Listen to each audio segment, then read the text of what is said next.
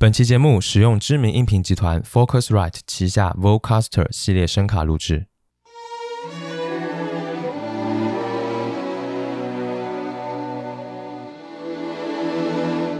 你现在听到的歌曲《旅行的意义》收录在陈绮贞2005年发布的专辑《华丽的冒险》当中，这可以说是台湾华语流行音乐史上传唱度最高的歌曲之一了。那每次听到这首歌的时候呢，我总是会想起陈绮贞她在 MV 里面，或者是在演唱会上戴着安全帽的那个样子。你看过了许多美女，你迷失在地图上每一道。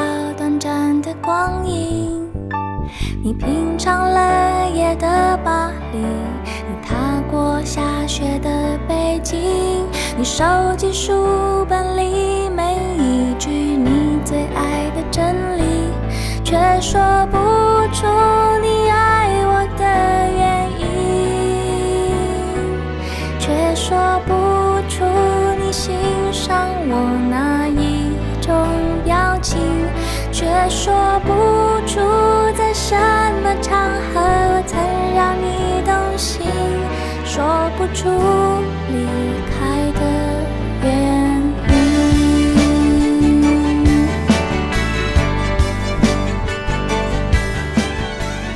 音乐太多，耳朵太少，欢迎收听 Vibration 外播音室，我是主播十一。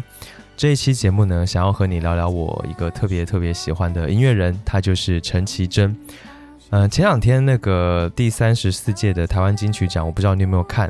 我看到这个陈绮贞给安普颁奖，然后安普跟吴青峰拥抱。就是看到他们三个人这样子的互动，我当时就觉得哇，真的是太感动了，这太有意义了。因为他们三个都是我曾经或者说现在啦，也是特别特别喜欢的一个所谓文青歌手，是他们开启了我一个文艺青年时代的这么样的一个三个非常标志性的人物，所以我就特别的感动，就是他们总是能够用一些特别细腻。敏感的一些文字或者是音乐，来唤起我心中的一些非常柔软、非常情绪化的一面。嗯，这两天其实我时隔了六七年，终于回到了台北嘛。然后呢，我就经常会想到陈绮贞的一首歌，叫做《台北某个地方》。里面呢有一句歌词是这么写的：“你最爱的角落，便利商店的霓虹，高楼大厦挡住守护我的星座。”哇，就是这一句歌词呢，一下子就能够让我想起以前我在那个台北生活的一些场景。我觉得陈绮贞她总是能够在一些时刻用歌词还有音乐，就是走进我的内心，而且呢还是比较深的那一种。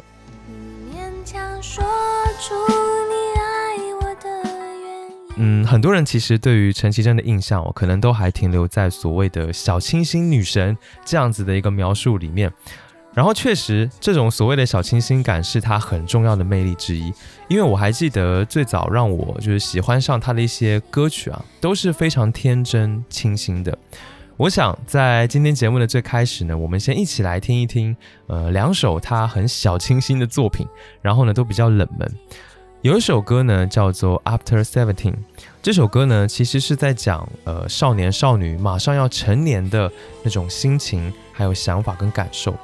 整个歌的时长不长，但是编配很用心。后段出现了这个双簧管，你可以仔细去听，旋律很悠扬，然后再加上后段这个孩童的嬉闹声的一些采样，就让整个歌呈现出了电影画面一般的影像。我们下面呢，先来听一听这一首歌。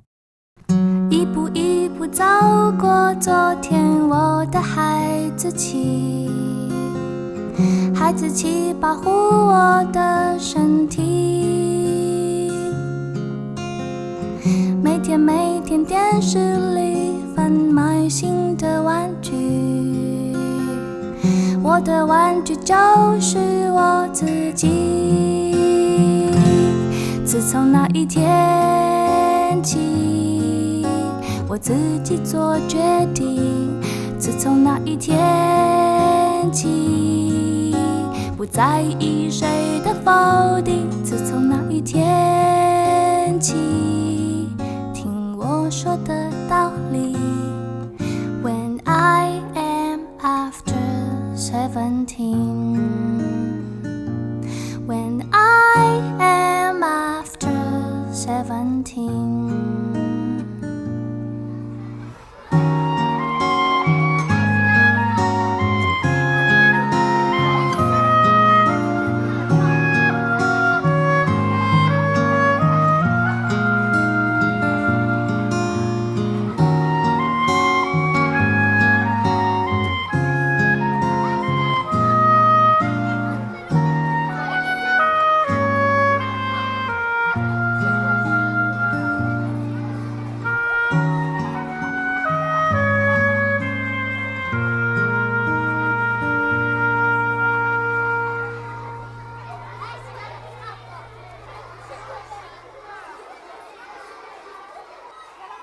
一步一步走过昨天，我的孩子气，我的孩子气给我勇气。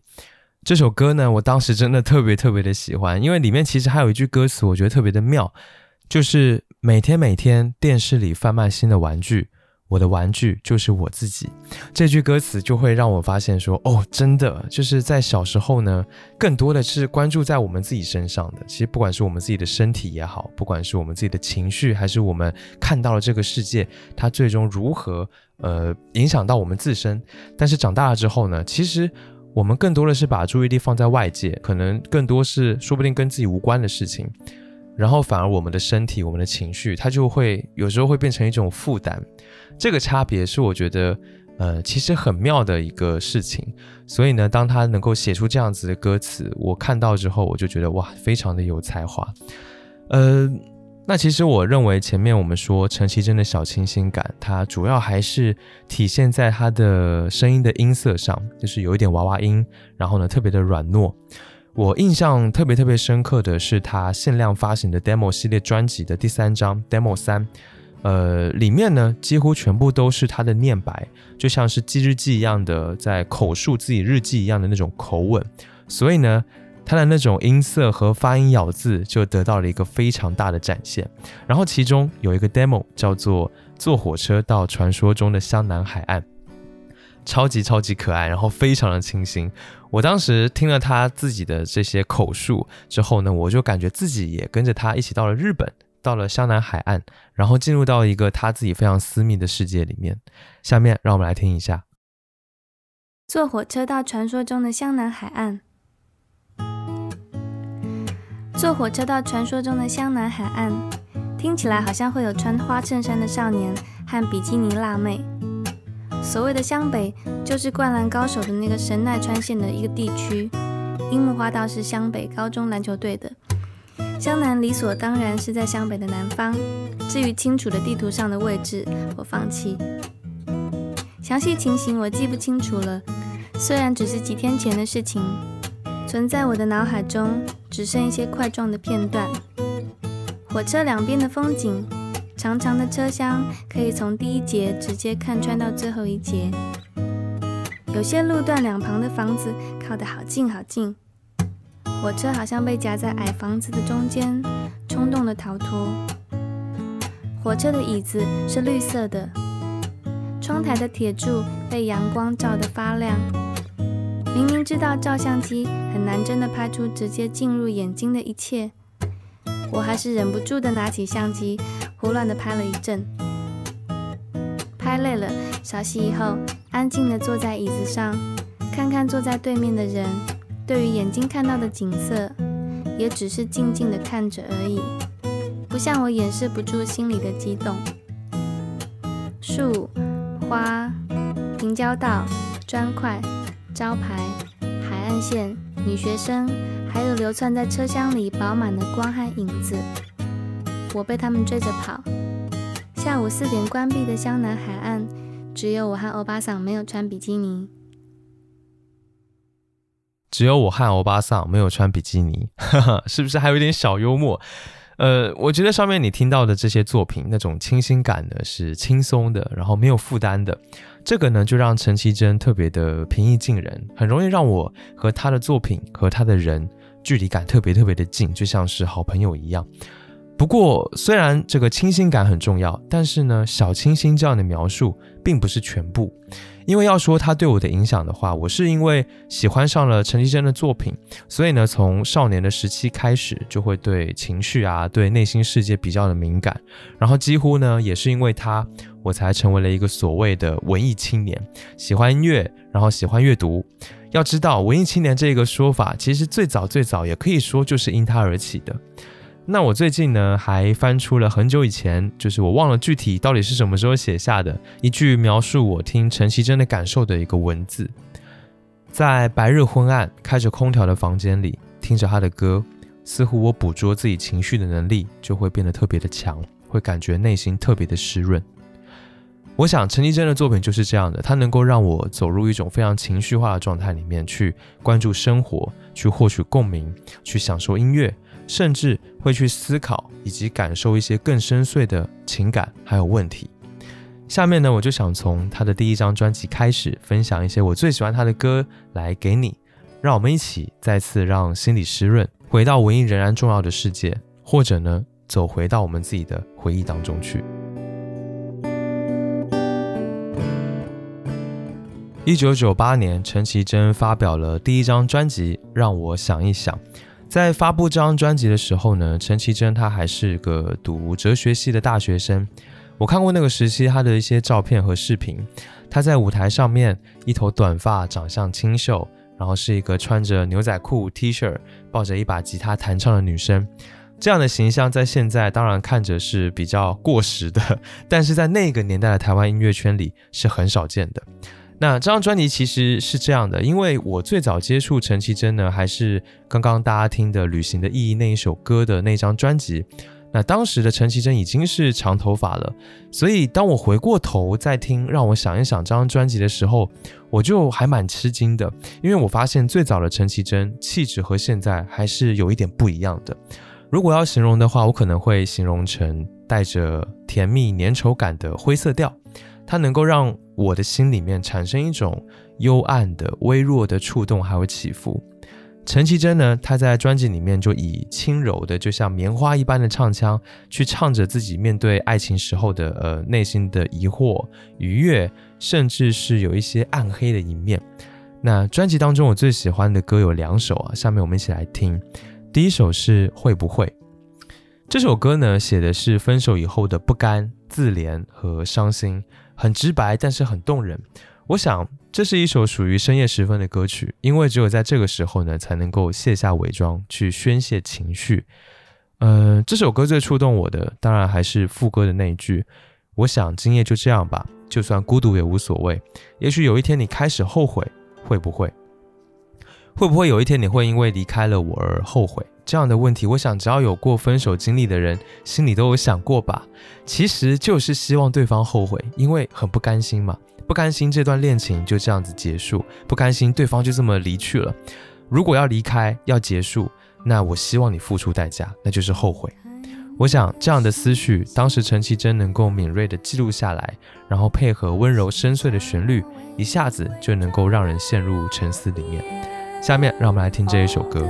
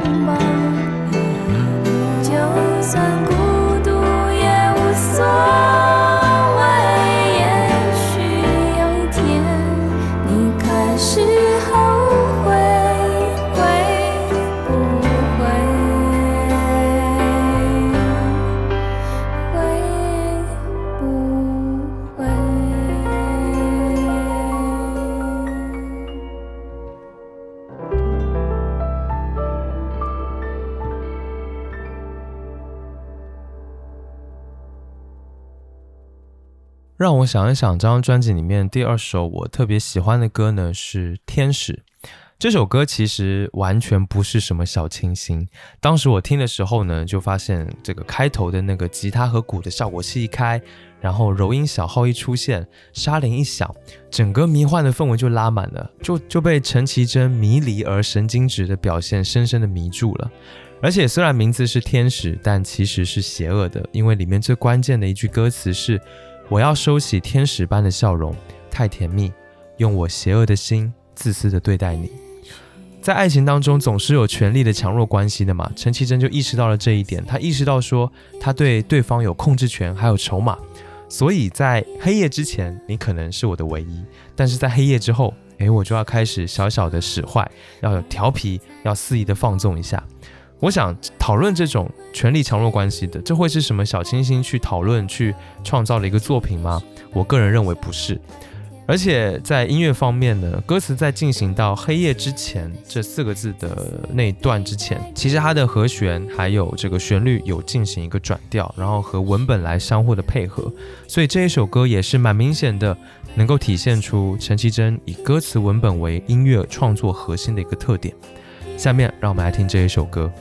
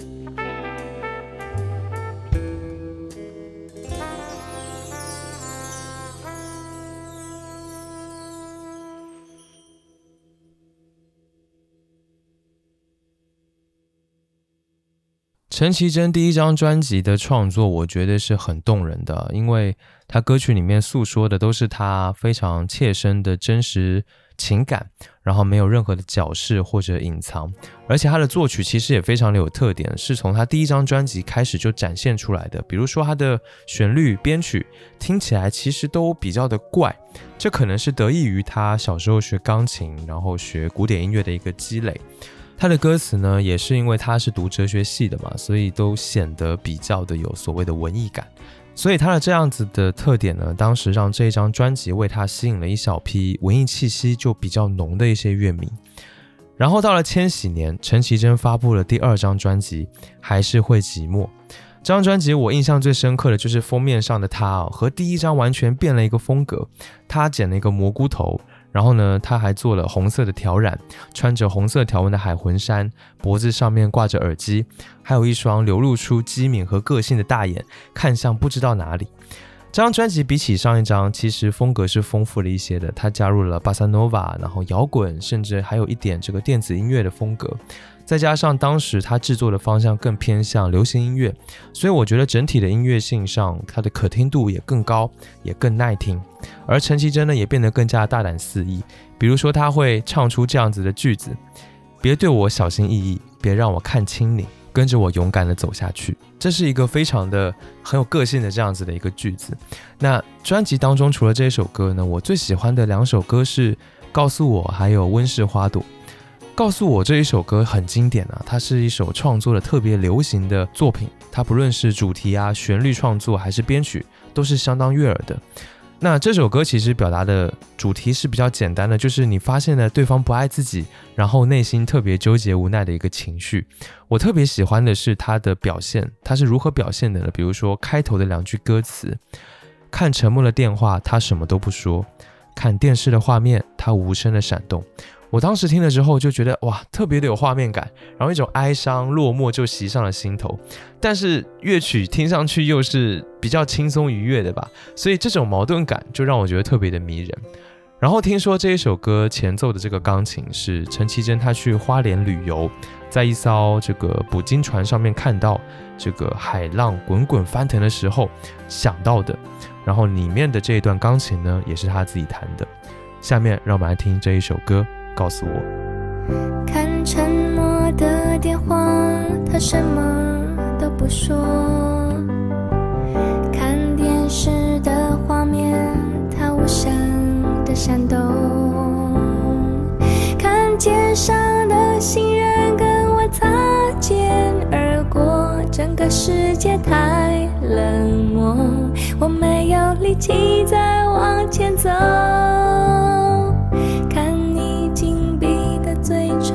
什么都不说，看你飘忽的眼神，它无情的闪躲，看你和我的回忆跟我擦肩而过，你的改变太冷漠，我没有勇气大声的说。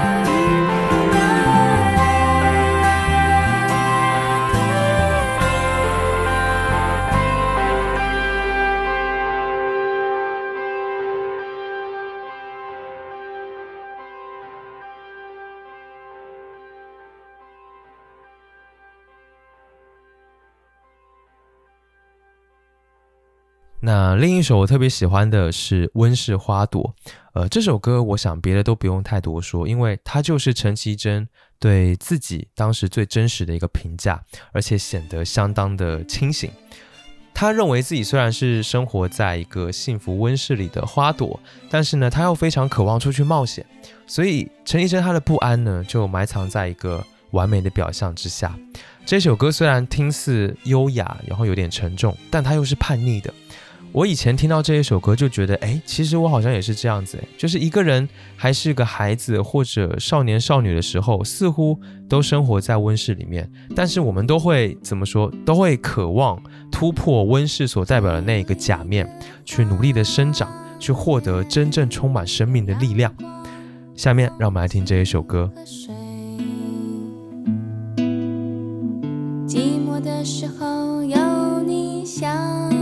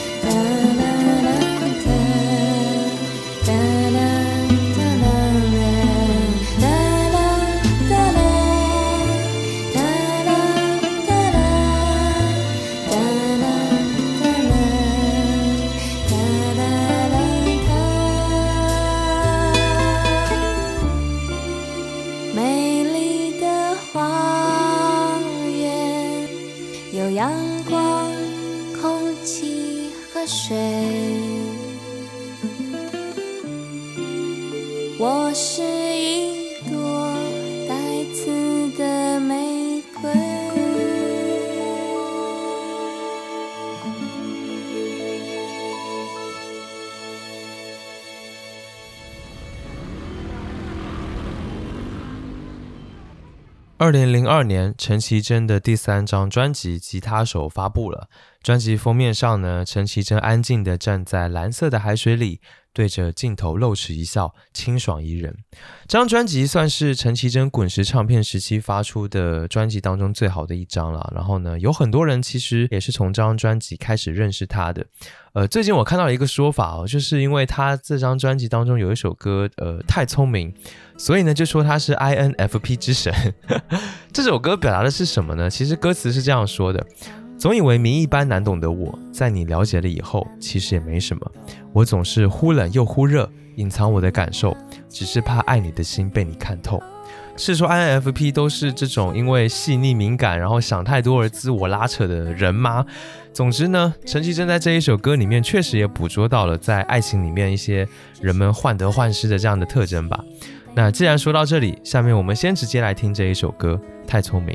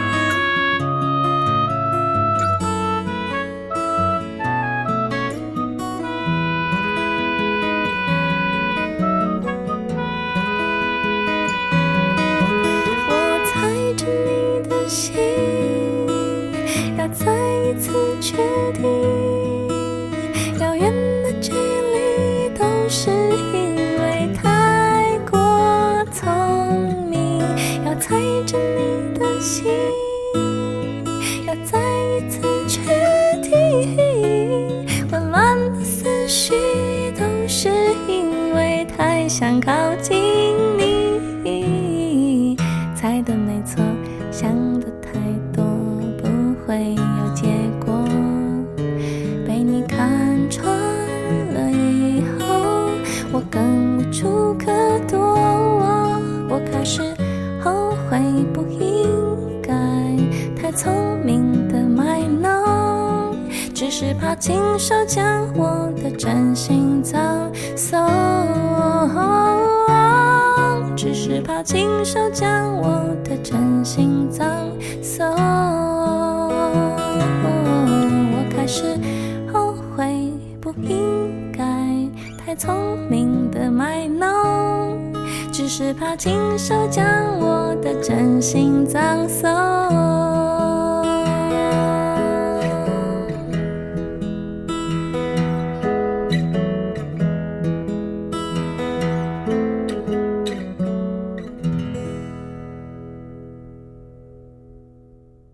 吉他手这张专辑应该算是陈绮贞早期最热烈、最放肆、最毫无顾忌的一张。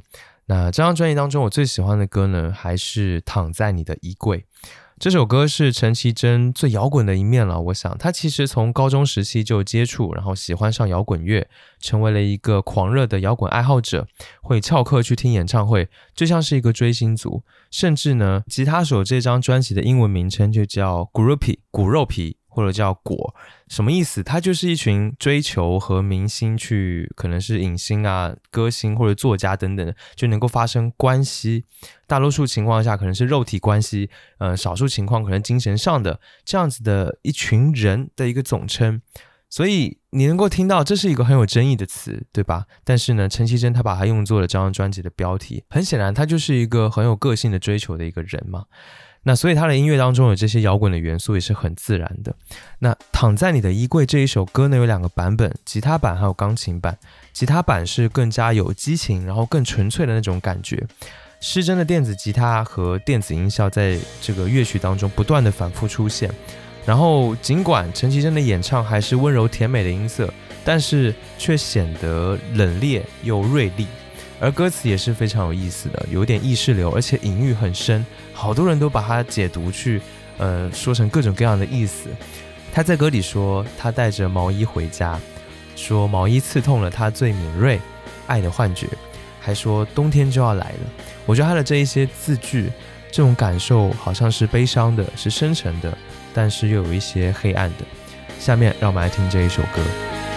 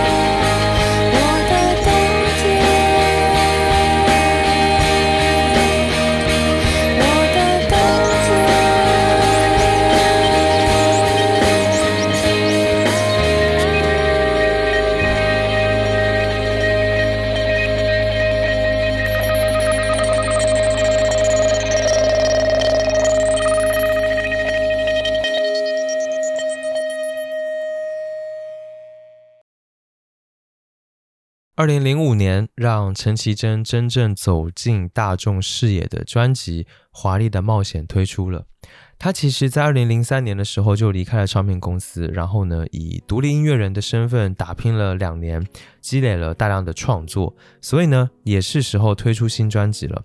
可是没有唱片公司的支持，陈绮贞其实没有什么钱去做专辑，她只好贷款来做唱片。所以在二零零四年末到二零零五年初，陈绮贞贷了款，然后和很多音乐好友，在淡水的一个旧仓库，叫做淡水动物园，啊，这个不是它不是一个真正的动物园啊，只是说它这个仓库的名字用了“动物园”三个字。这个仓库是李双泽的故居，呃，一个非常有嗯历史意义的一个地方，其实。他们呢就把它改造成了一个录音室，然后一群人呢就在这个录音室仓库里面一起录音、一起吃饭和生活，花了十六天，用 live 的形式来制作出了《华丽的冒险》这张专辑。我后来还找了这个专辑录制的一个纪录片啊，就叫做《十六天》，你们有空的话也可以去看一下。我就看到他们这些音乐人一起做专辑、一起做音乐的样子，那种情绪啊、互动啊，都是最真实、最自然的状态。还有很多的这种即兴的发挥，然后编曲呢也是 jam 的时候碰出来的，所以那种自然的创作状态，真的是让我看了都非常的向往的。不过，其实如果说之前的陈绮贞她更像是一个嗯少女的话，那么从这张专辑开始，陈绮贞呢就显得是越发的成熟啊。她开始在音乐当中融入了更多哲学的思考，比如说她提出了“花的姿态三部曲”这样子的概念，然后呢，华丽的冒险这就是第一步，它意味着腐朽。音乐上呢，得益于这些好朋友的助阵。陈绮贞做出了一张更加完整、丰富而且愉悦的专辑。我特别喜欢专辑当中有一首歌叫做《Sentimental Kills》，意思是多愁善感可以杀死我。这首歌一听呢，就很有那个山羊皮那种迷幻摇滚的感觉，把那种多愁善感导致的呃失眠、暴躁和痛苦表现得很到位。陈绮贞在演唱上面也有做很特别的处理，时而短促，时而拉长，还有气音跟颤音的使用，都和这首歌要表达的感觉非常的贴合。下面让我们先来听这一首歌。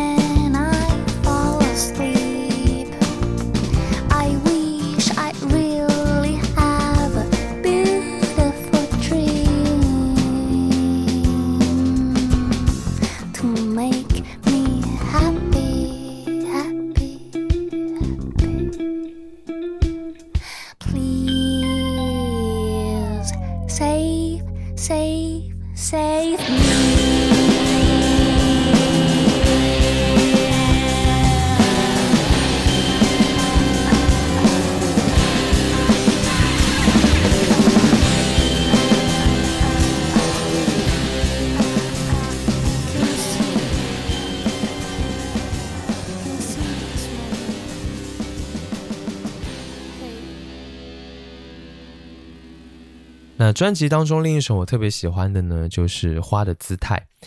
我的花让我开，我的花让我自己开，我的花你别带，我的花让我自己带，我拥有我的姿态。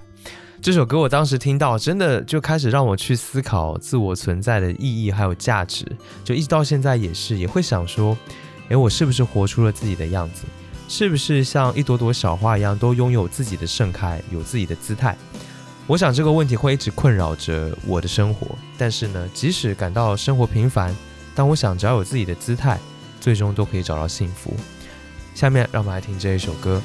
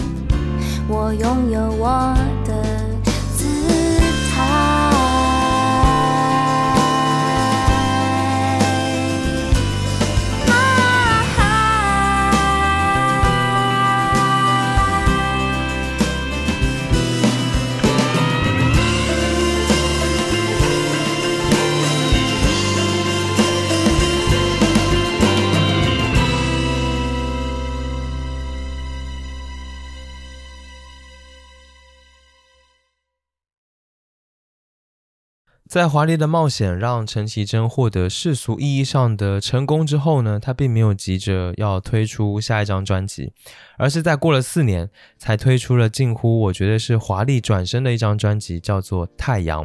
这也是前面提到的《花的姿态》三部曲的第二部曲，意味着重生。我第一次听这张专辑，我发现似乎就是他渐渐的脱离了对自我情绪的那种描写，就变得没有那么的极致吧。而是说跟情绪离得远了一点，然后离思考和对这个世界的认识更近了一些。这也是让我觉得，从这个时候开始，陈绮贞其实她就已经脱离了所谓的小清新感了。当然，除了她的音色，我觉得陈绮贞第一张专辑它是温柔婉约，然后有木吉他的民歌情怀的。然后第二张专辑是加上了巴萨诺瓦的元素，很俏皮轻快，就像是地中海午后的。微风徐来，那第三张 Groupies 吉他手则是有着摇滚感，然后开始变得成熟，而第四张则是充满了极度的叛逆，然后呢编曲也极度的华丽，而第五张专辑太阳则是以上所有的融合，它虽然云淡风轻，但是又是华丽澎湃的，比如说专辑的同名主打歌太阳。这是整张专辑当中色调最明朗的一首歌，它大气蓬勃，然后有摇滚乐的味道，尤其是他的演唱和之前的作品相比呢，就显得特别的有张力。虽然歌词还是很晦涩，但是他唱的非常的直接。这首歌我真的非常的喜欢哦，就是有的人总觉得陈绮贞好像无论什么歌都是情歌，但这首歌我认为不是。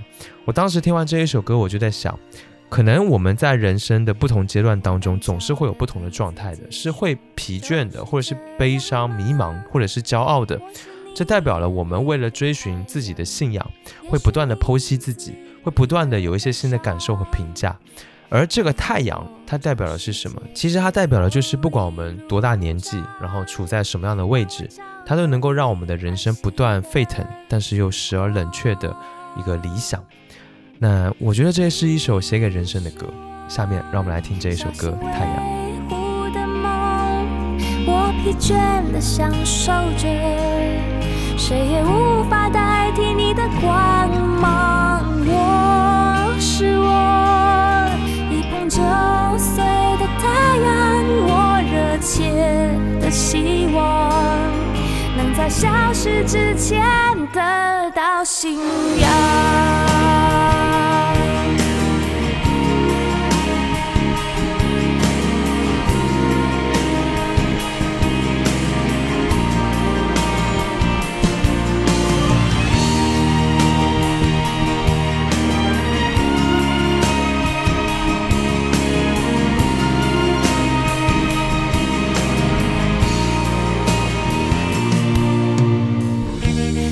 笑的对自己说，就是这样吗？我是你眼里的太阳，也是你镜子里的骄傲。我问我这世界是否一如往常，需要我在拥挤午夜发光。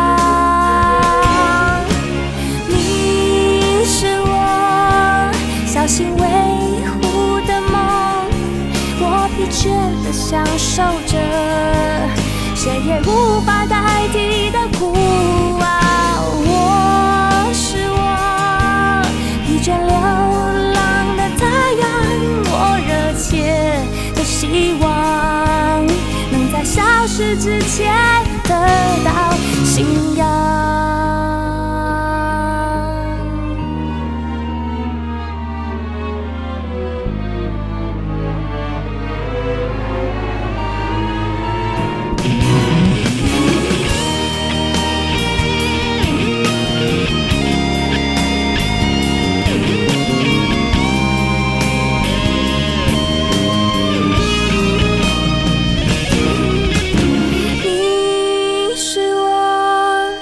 心维护的梦，我疲倦的享受着，谁也无法靠近的孤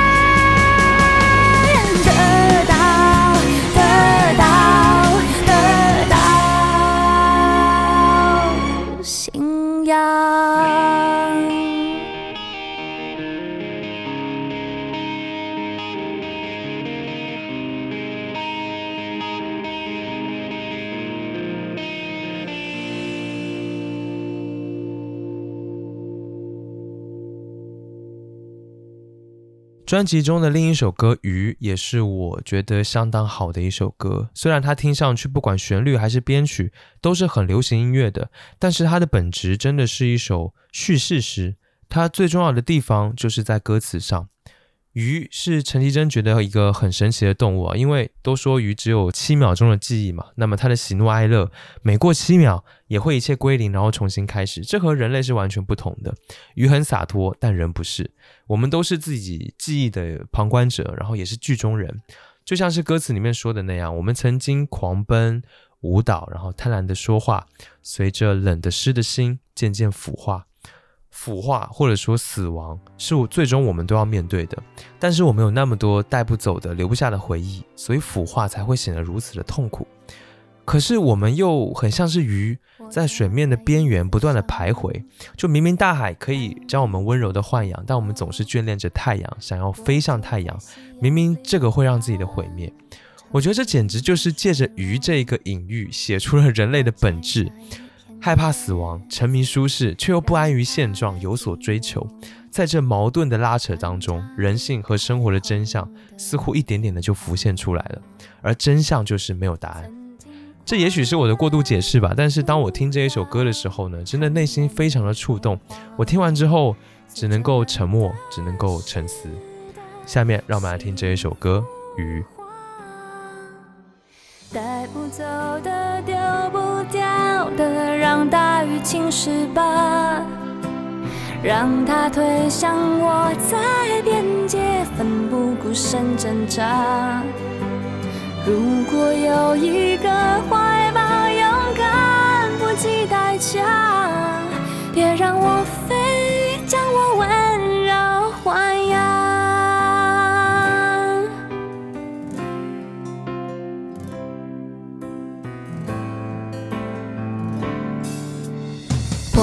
在椅子上，看日出复活。我坐在夕阳里，看城市的衰弱。我摘下一片叶子，让它代替我，观察离开后的变化。曾经狂奔。的说话，随着冷的、湿的心腐化，带不走的、留不下的，我全都交付他，让他捧着我在手掌，自由自在挥洒。如果有一个世界浑浊的不像话，原谅我飞，曾经眷恋太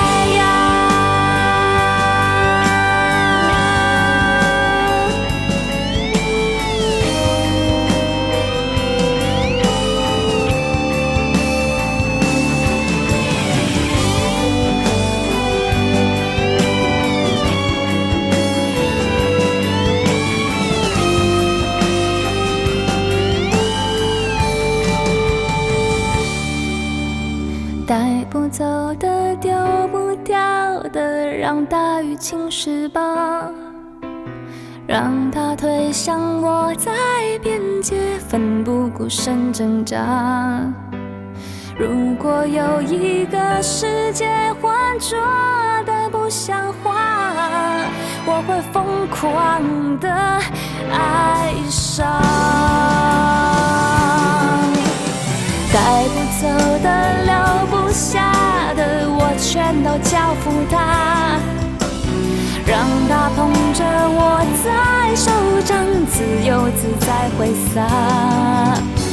如果有一个怀抱，勇敢不计代价，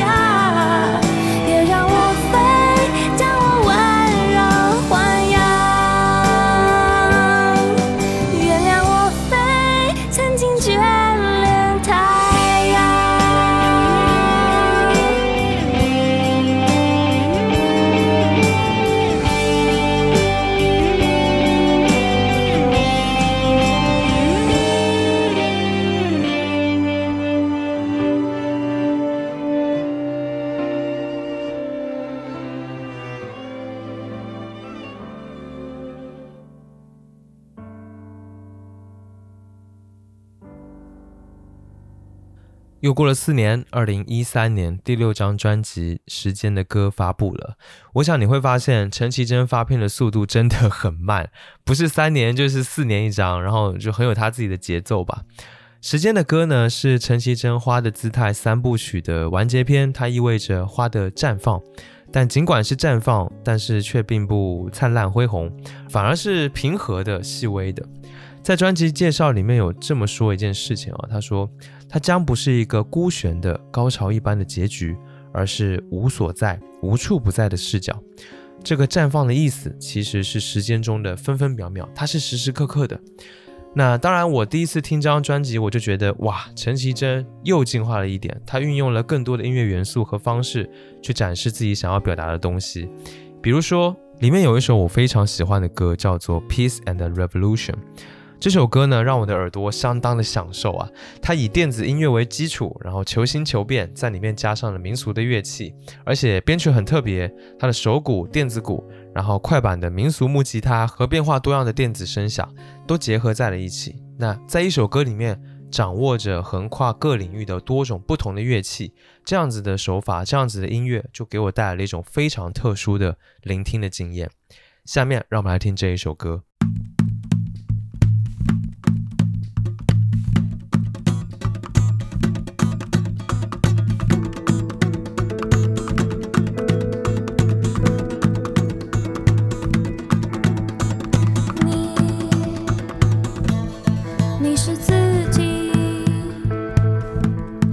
走不出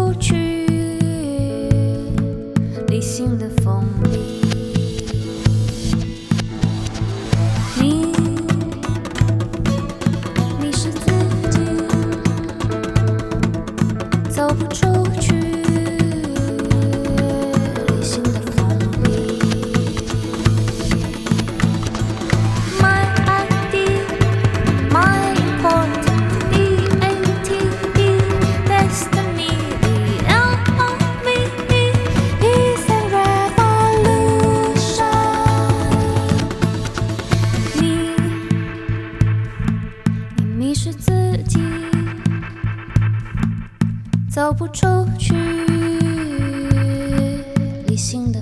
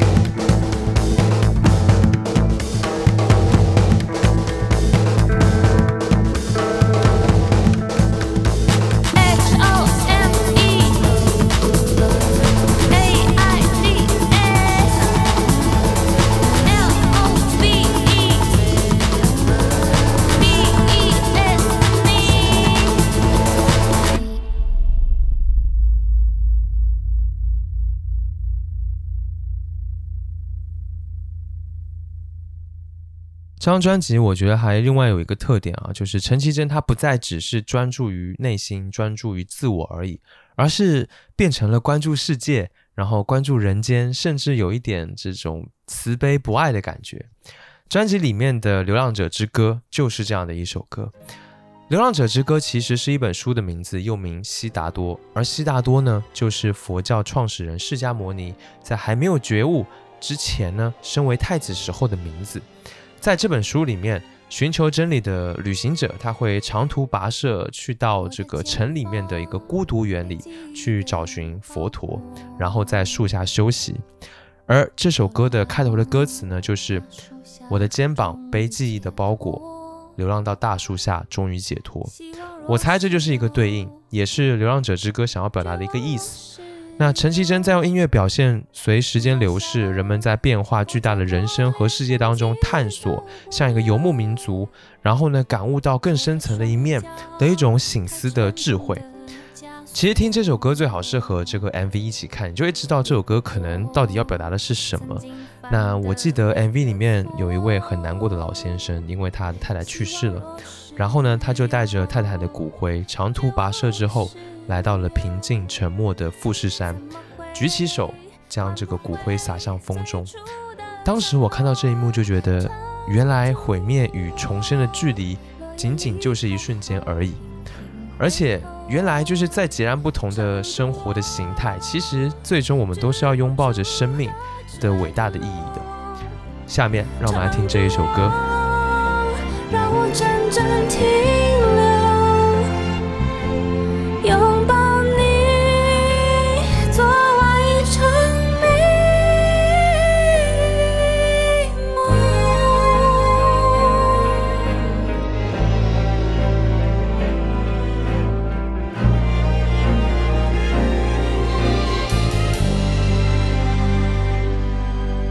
的双脚太沉重的枷锁，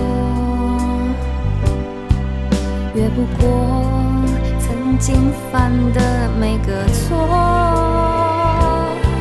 希望若是有，绝望若是有，怎么会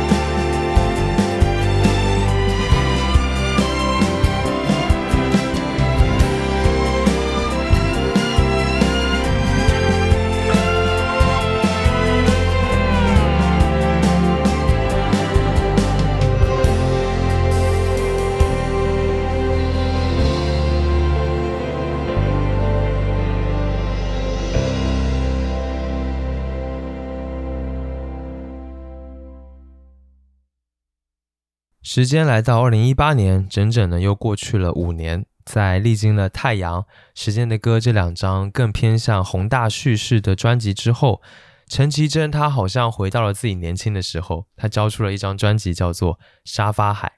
这个呢，也是她新的企划《观察者四部曲》的第一张专辑。她想要化身成一座城市的观察者，去写下每个形形色色的人生。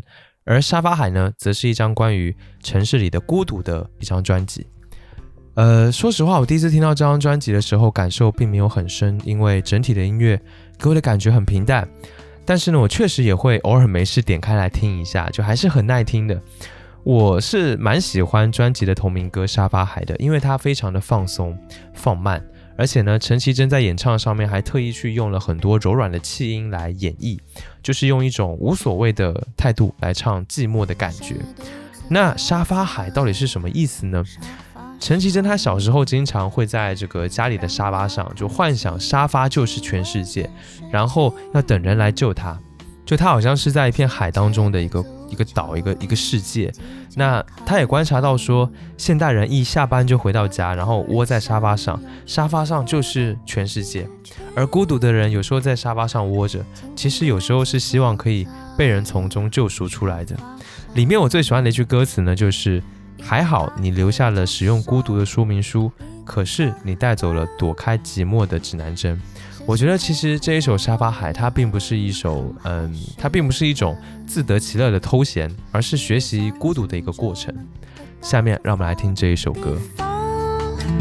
在沙发海，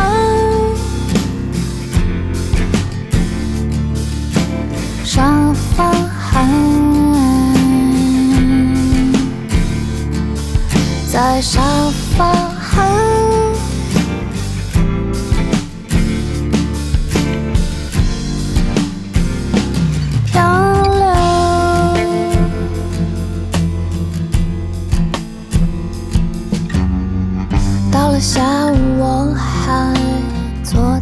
这里，不如把沙发睡成一片汪洋。醒来看见月亮依旧追问太阳，吉普赛人拥有不追问的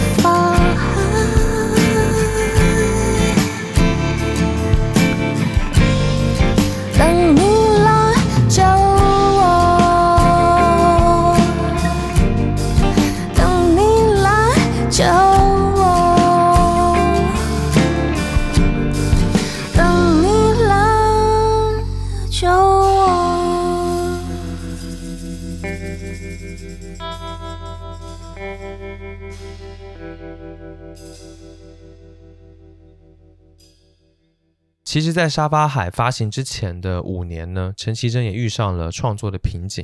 她一直想跳出自己的创作的舒适区，但是却继续陷在安逸的环境，然后写起她熟悉的曲子，并且因为这种矛盾的想法而产生的苦恼，然后又做出了反思。她的这个反思呢，就写进了专辑当中的歌曲《他说》里面。这首歌我也非常的喜欢。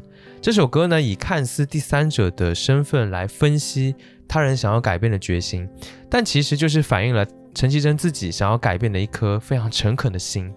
他就会觉得只有舍弃才会有重新获得的喜悦，所以他诚实面对崭新的自己是一件美好而且幸福的事情。那这首歌听着很温柔，有疑惑在里面，很真实。我听了这首歌还是挺感动的，因为我觉得人们都需要，或者说都渴望吧，就是摆脱过去那个可能是感伤的，或者是懦弱的自己。那这个过程是不容易的，但我们只需要记得这一首歌里面的一句歌词说的那样：直线才是捷径。它还是从不需要回避任何崭新的自己。下面让我们来听这一首歌。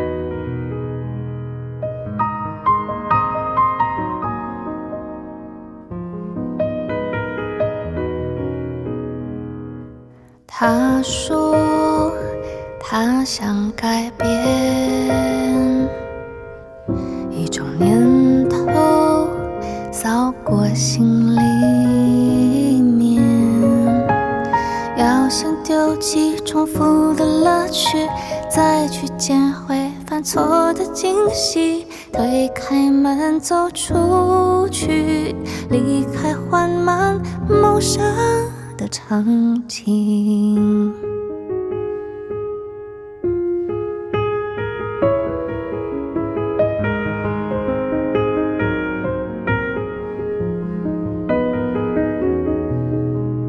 窗外阳光灿烂，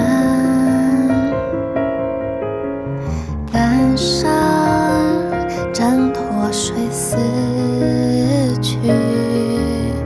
从前燕子过的梦幻，终于要随着呼吸舒展，直线才是捷径。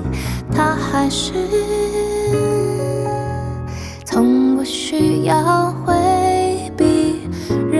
崭新的自己。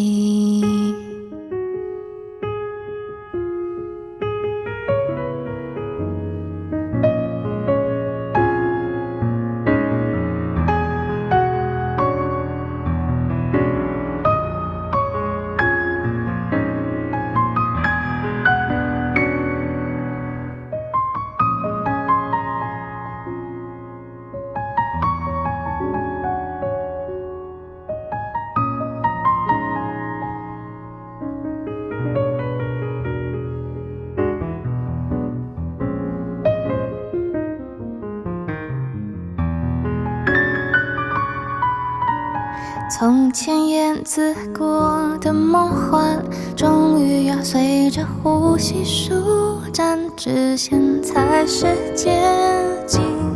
它还是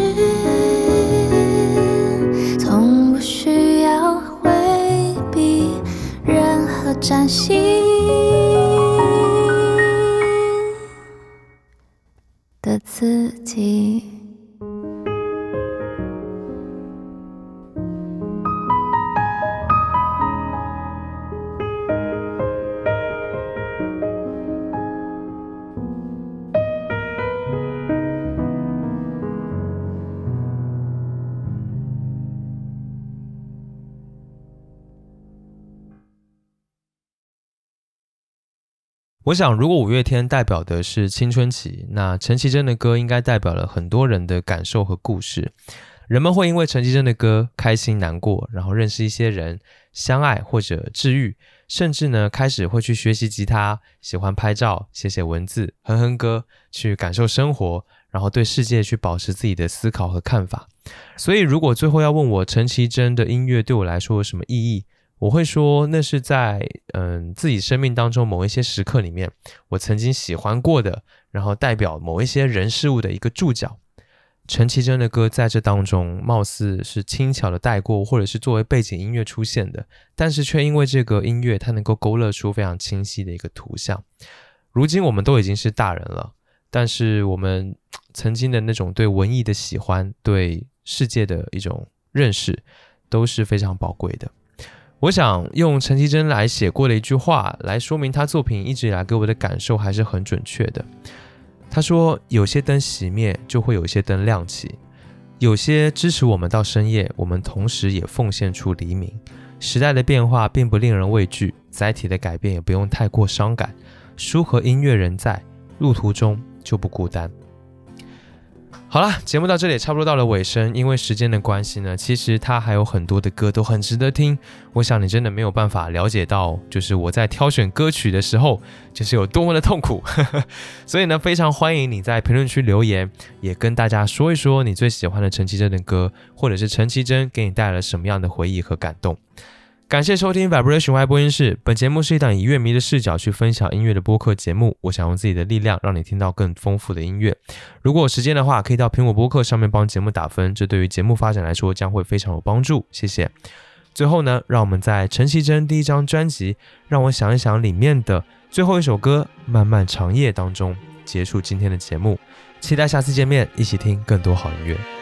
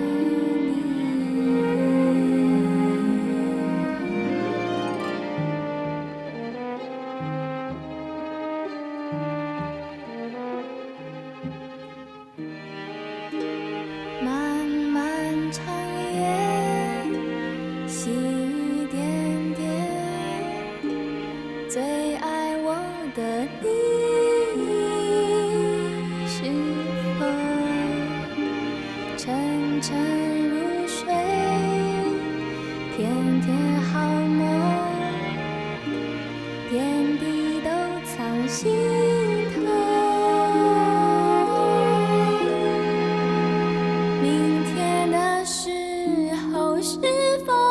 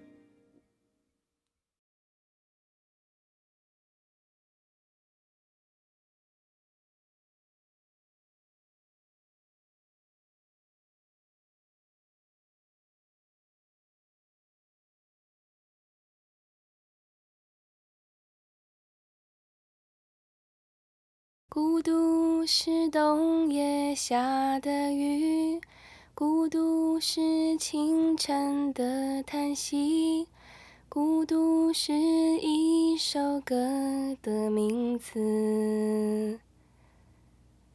让我轻轻呼唤你，让我……哎，我忘了，再一次好不好？